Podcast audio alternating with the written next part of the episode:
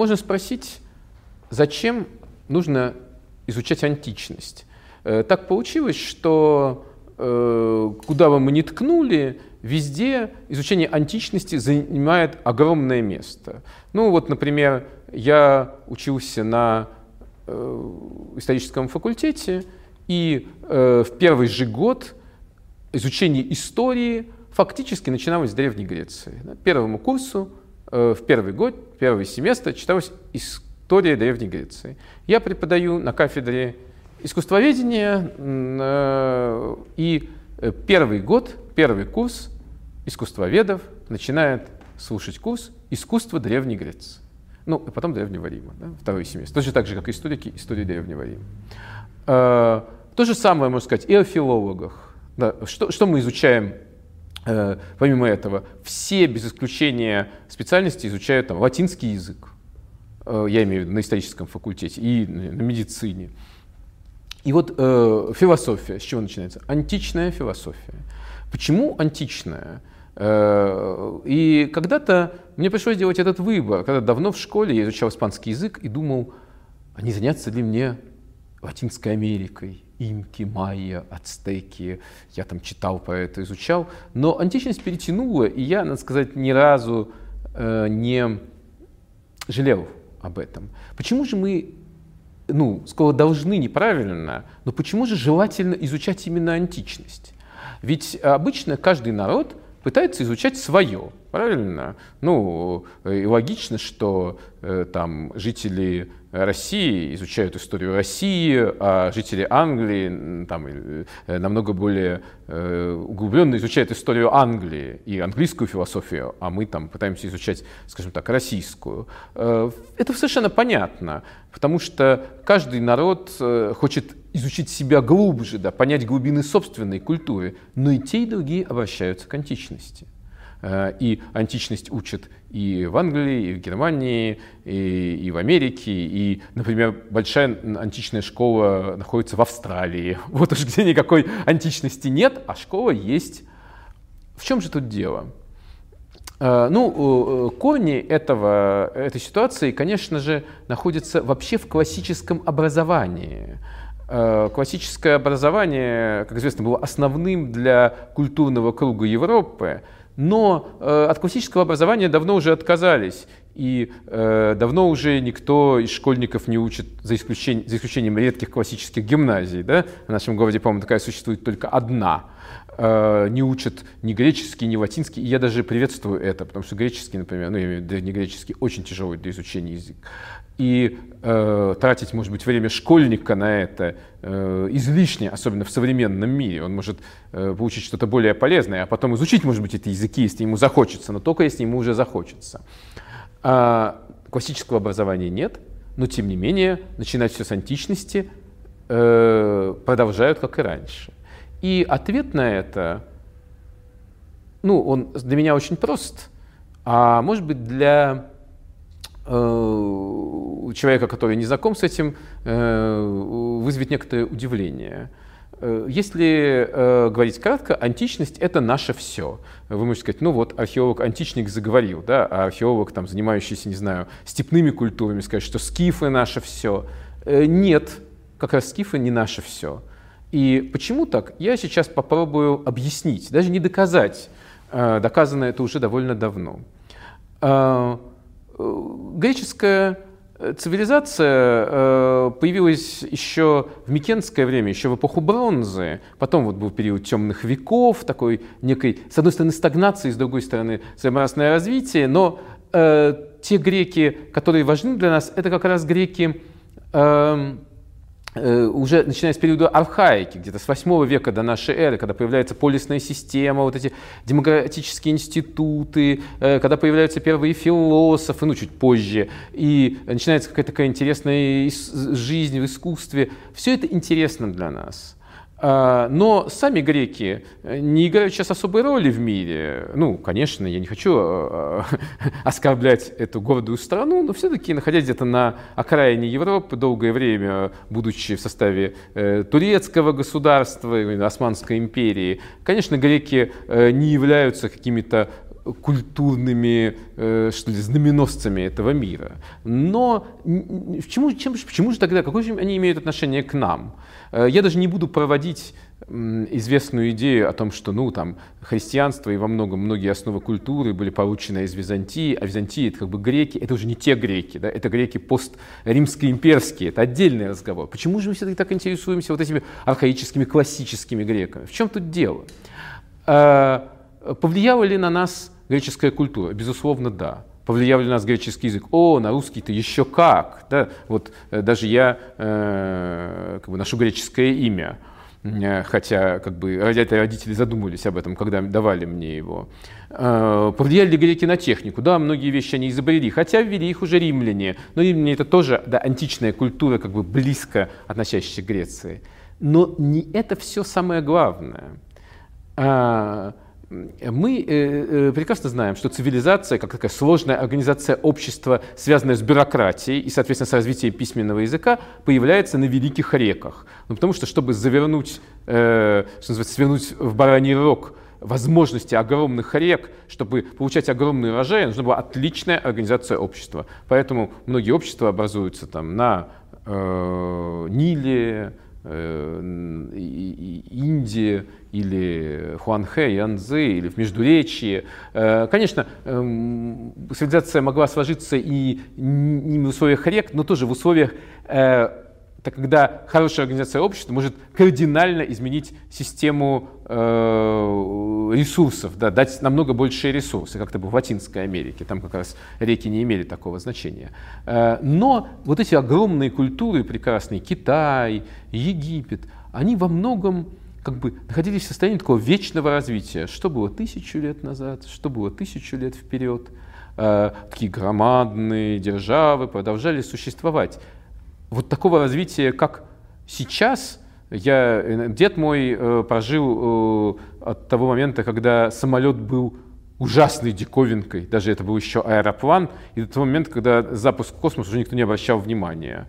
А э, как бы э, я э, еще, в университете помню, как на сборах военных мы бегали с рацией, которая была огромным ящиком за спиной, и как бы никто не предполагал, что через там 15-20 лет любой студент может разговаривать по какой-то коробочке меньше ладони. Да? То есть технологии страшно развиваются. Они, откуда же это появилось? И вот это все, как ни странно, идет от греков. Как же так? У самих-то греков не так развивались технологии. Что же получилось?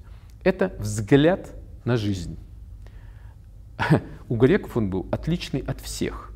Появились греки как действительно осколок, вот, э, греческая цивилизация, как осколок вот этих э, восточных цивилизаций на а, а, периферии. Э, и первая греческая, собственно, культура, это микенская культура, она очень напоминает такие мощные восточные, огромные центры, э, письменность, которая посвящена только бюрократии, это только бухгалтерская отчетность, и все. Э, и эта культура довольно быстро исчезла, развалилась. Ну, причины могут быть разные, но она оказалась нежизнеспособна. А вот следующая культура, вот этих вот маленьких полисах, разделенных э, долинами, э, ну, живущих в долинах, между ними горы, и все время воюющие, мирящиеся, торгующие между собой, вот эта среда оказалась абсолютно живительной, помноженной еще на идею греков «колонизируй все, что можешь». Но что же у греков было такого в характере, что повлияло на всех остальных? Понимаете, многие восточные культуры были очень наблюдательные, но к наблюдениям относившиеся как к данности. Это прекрасно рисует Геродот, который говорит о том, что его заинтересовало, почему в Египте разлив происходит в неворочный час. Неворочное время.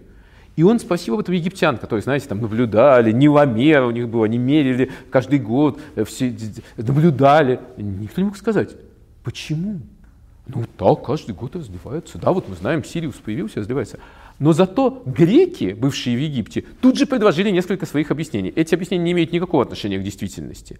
Но, понимаете, им все время хотелось понять, в чем, собственно, суть вещей.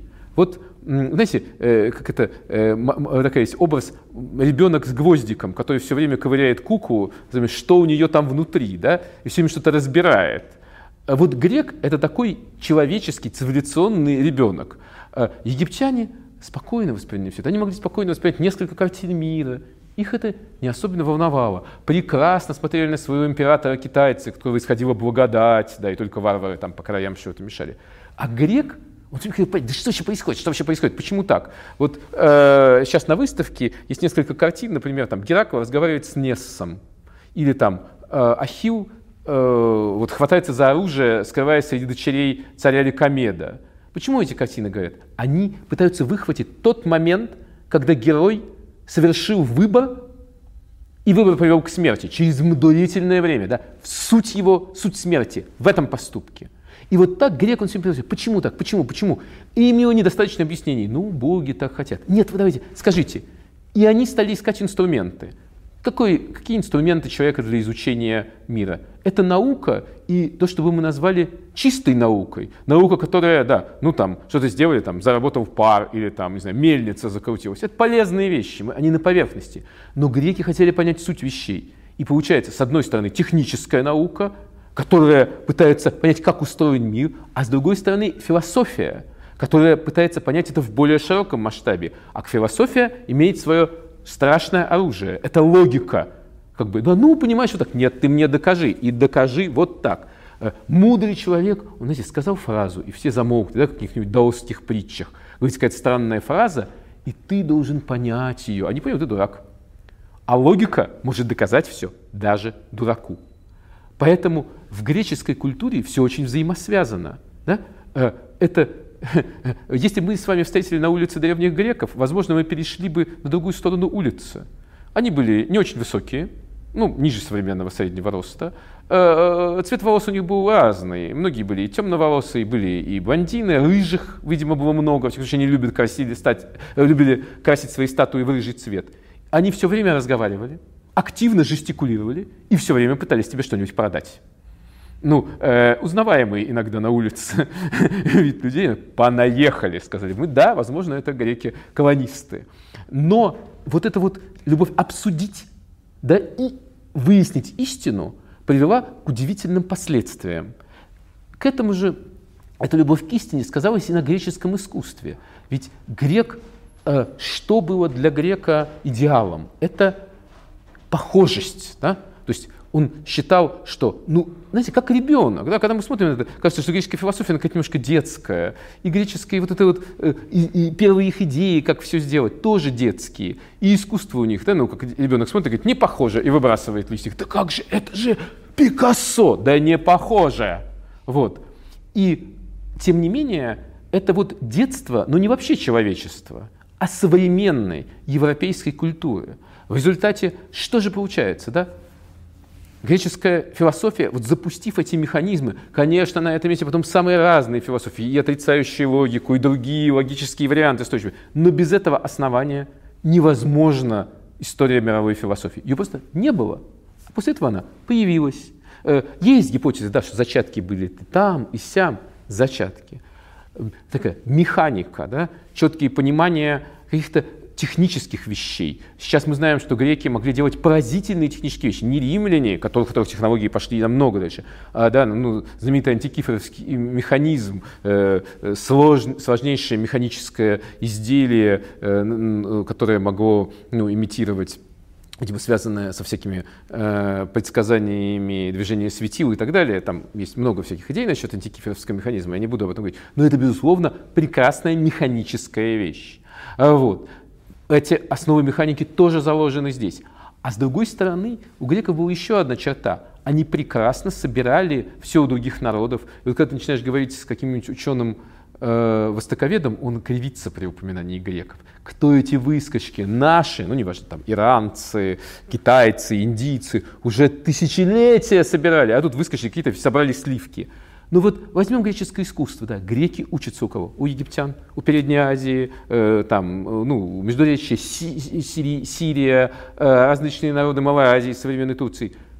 И их искусство архаическое очень похоже. О, вот смотрите, поза такая, о, поза египетская, а, улыбка из Междуречья. А, все, все натащили. Даже чернофигурный э, стиль. И тот наверняка на некоторой степени заимствовали все эти ряды животных, характерные для Персии, там, для Фригии, Лидии, и греческое искусство V века. Это, ничего подобного нету. Да? И греки быстро идут далеко, вперед. и они оставляют своих учителей. Вот в этом они отличаются от всех других цивилизаций. Они сразу же отталкиваются, и они как бы, конечно, э, э, они помнили о прошлом, и чтили его там, и знали все это, но они пытаются идти вперед. Им нужны, для того, чтобы идти вперед, надо понять, что было раньше. И появляется история. Да? Э, до этого истории нет. Но есть вот э, а суть вещей. Да? Фукидид, э, ученый 5 века до нашей эры, уже не просто рассказывает события, он каждый раз пытается дойти до сути и понимания каждой вещи. И э, вот это, и, и, и, и это история, долгий путь этой греческой и, э, цивилизации. Потом все это э, перешло к римлянам, которые поставили это еще на такой технологический уровень, добавили к этому подходу технологию. Потом случились э, средневековье, да, когда произошел откат, э, все это, вся эта ученость, этот подход сократился до крупиц в некоторых университетах, каких-то некоторых ученых, некоторых религиозных деятелей. Но Э, опять, да, вот как бы накопив силу, вот эта греческая волна сокрушительно разлилась в эпоху Возрождения и индустриальную эпоху. И чтобы не говорить сейчас, э, вот э, часто говорят, а как же там отдельный какой-нибудь путь Китая, да, восточная философия, Индия, Америка, это же совсем другие пути, там, ну, там всякие, э, скажем, там, Черная Африка, да, вот там со ее музыкой, там какими-то еще традициями. Все это влияет. Э, ну вот ислам последние э, годы тоже выделяется, да, очень э, показывает свою силу. Но если мы посмотрим на все непредвзято, мы увидим, что все эти и восточные, и южные, и далекие страны играют по каким? По европейским. Протокол европейский. Оружие европейская, да? многие вещи наука европейская. Да, конечно, э, определенные народы дают свой колорит и свой вклад культурный, но это вклад вот в эту огромную волну, пришедшую к нам от греков. И этот подход не нашел еще, э, скажем так, конкурирующего, который мог сравниться с ним. Вот она причина. Мы должны понять, как, почему родилась такая такое отношение к жизни. Что породило такую уникальную культуру, которая смогла захватить весь мир не силой э, своих солдат или проповедников, а именно взглядом на жизнь. А уже все остальное, да, вот эти вот и философия, техническая наука, культура и прекрасное искусство, да, которое через Возрождение пришло к нам, и многие античные сюжеты до сих пор постоянно э, к ним обращаются художники. Почему? Что нам эта мифология Греции? Зачем она лучше там, другой мифологии? Конечно, ничем, но это мифология греков, на ней они взросли. И все это продолжает жить именно в благодарность, с одной стороны, вот этой культуры, которая дало нам человечеству, да, нам это человечеству, не там, не окружающим людям, и даже не Европе, вот этот рычаг к познанию мира, а с другой стороны, при попытке понять, что же были эти греки, почему они стали такими и как это получилось. Я думаю, это понято еще не до конца, и здесь еще много, много можно поговорить и многое узнать.